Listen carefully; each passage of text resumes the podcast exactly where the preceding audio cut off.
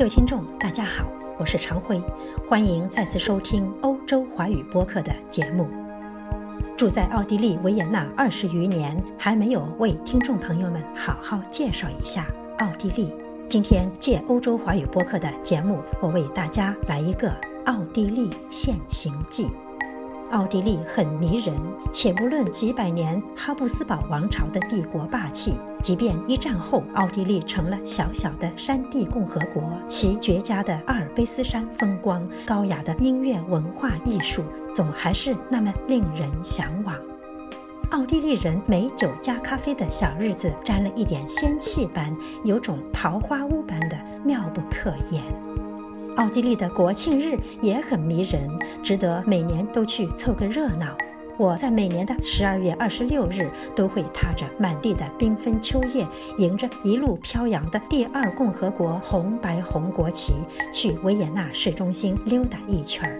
每逢国庆日，维也纳市中心的环城大道总是十分热闹，车子不让开了，有轨电车也暂停运行。市民们大摇大摆走上林荫大道，心满意足地在那儿流连忘返，过着属于自己国家的大节。二零一七年的国庆日，在林荫大道的马路中央横陈着一辆老式坦克，有几个年轻士兵站在上面，昂着头，叉着腰，红润的面庞上写着未经沧桑的稚嫩。市政厅斜对面的百年名店兰德曼咖啡馆前面也停靠着几辆老式军车，草绿的发暗像古董，一侧氢气球则五颜缤纷，团团簇簇地摇曳着，似乎在与军车抢着风头。人群熙熙攘攘地围观。父母被小孩子们拉着去抚摸那些冷硬的兵器，或者对着不同造型的气球，心驰神往地绽放出一朵朵灿烂的笑容。于是，父母照例掏出钱包，买下一只大蜜蜂或者一架军用直升机，满足孩子们的好奇心。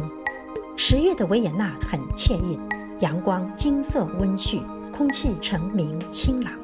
霍夫堡皇宫旁的人民公园里，绿意依旧撩人，成千上万的玫瑰也还在枝头盛放着。奥地利国庆日的军备陈列总是像个摆设，就连阅兵式也像拍电影。硝烟久违了，二战的记忆无法穿越时空。走到议会大厦旁，我听见了每年国庆必然出现的小喇叭，小喇叭在说。大家不要忘了，我们奥地利是中立国，要立据参加欧盟的任何一次军事活动，要坚决维护中立国的形象。如果说中国国庆在庆贺解放，美国国庆在庆贺独立，那么奥地利第二共和国的国庆则在重申它的中立。六十余年过去了，十月二十六号这个日子依旧将奥地利人扯回一九五五年。一九五五年十月二十六日，奥地利国民议会在维也纳的上贝尔维德宫宣布永久中立。历史常常是一笔理不清的债。以瑞士为楷模的中立宣言，使奥地利这道地处东西欧之间的天然屏障成为阻拦苏联西进的堡垒。苏联对西欧的虎视眈眈，因为这道中立的屏障而偃旗息鼓。从此甘于打造起东欧铁幕，这个中立完成了英法美等国的心愿，又使奥地利摇身一变，从战争的阴影下解放了出来，借乱世风云暗暗洗白满身的腥臭。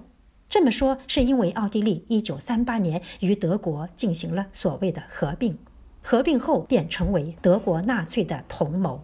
对六百万犹太人的屠杀，奥地利纳粹欣然走在了集中营恐怖的最前沿。而二战结束的时候，维也纳被四国盟军炸得极惨。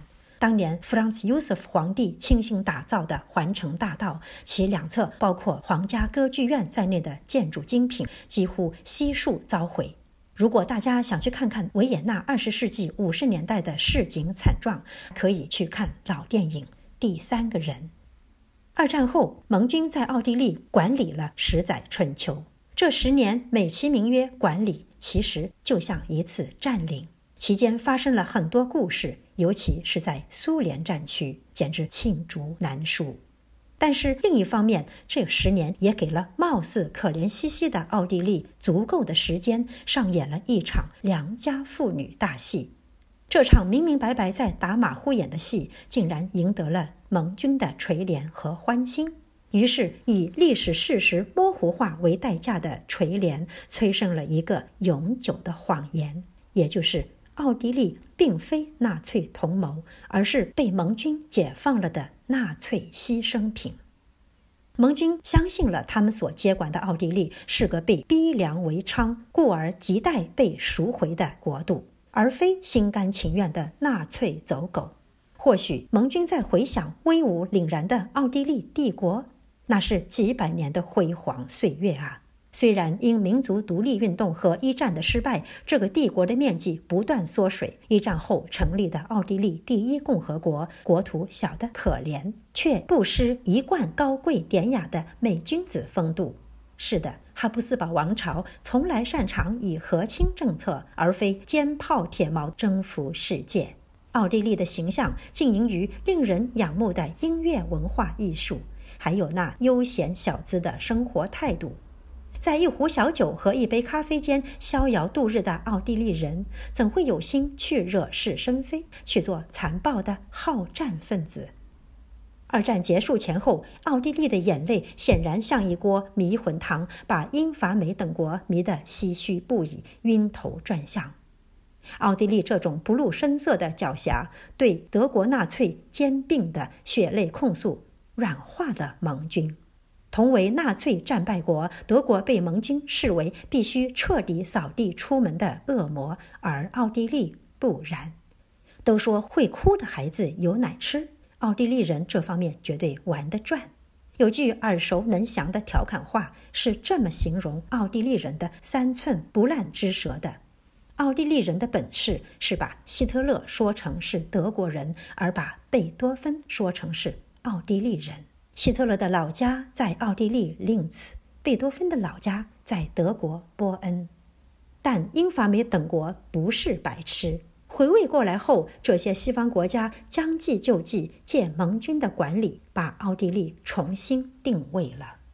在如何利用奥地利做文章，以维护自己的长期利益，并与冷战初露端倪的阶段，最大限度地钳制苏联这方面，英法美等国当年绝对没少花脑子。而这种打造让奥地利受益匪浅。早在一九四五年八月。美国杜鲁门政府便对被解放了的奥地利进行人道主义的援助。联合国善后救济总署的食品救济，帮助了奥地利人度过了原本毫无指望的1946到1947年的漫长寒冬。随后几年，马歇尔计划让奥地利获得了高达十亿美元的资助，奥地利基建和工业因此而迅速恢复了元气。整体经济如虎添翼，突飞猛进。到了盟军撤离的一九五五年，奥地利的经济增长率高达百分之十一点五。一九五九年，奥地利人年均收入已是一九三九年的两倍。心领神会的奥地利审时度势，八面玲珑。在盟军撤离的1955年，先是利用当年苏联赫鲁晓夫向西方示好的政治态度，在5月15日与四大占领国的外长成功签署了国家条约，承诺自己将成为永久中立国。三个月后，盟军如约撤离了奥地利。十月二十六日，奥地利议会通过了《永久武装中立法》。从此若无其事地抛开历史，过上了第二共和国自由独立的好日子。第二共和国在政府组阁和社会关系方面都有哪些特色？当今奥地利的政府是个怎样的状态？各位听众朋友，请留心下期的节目。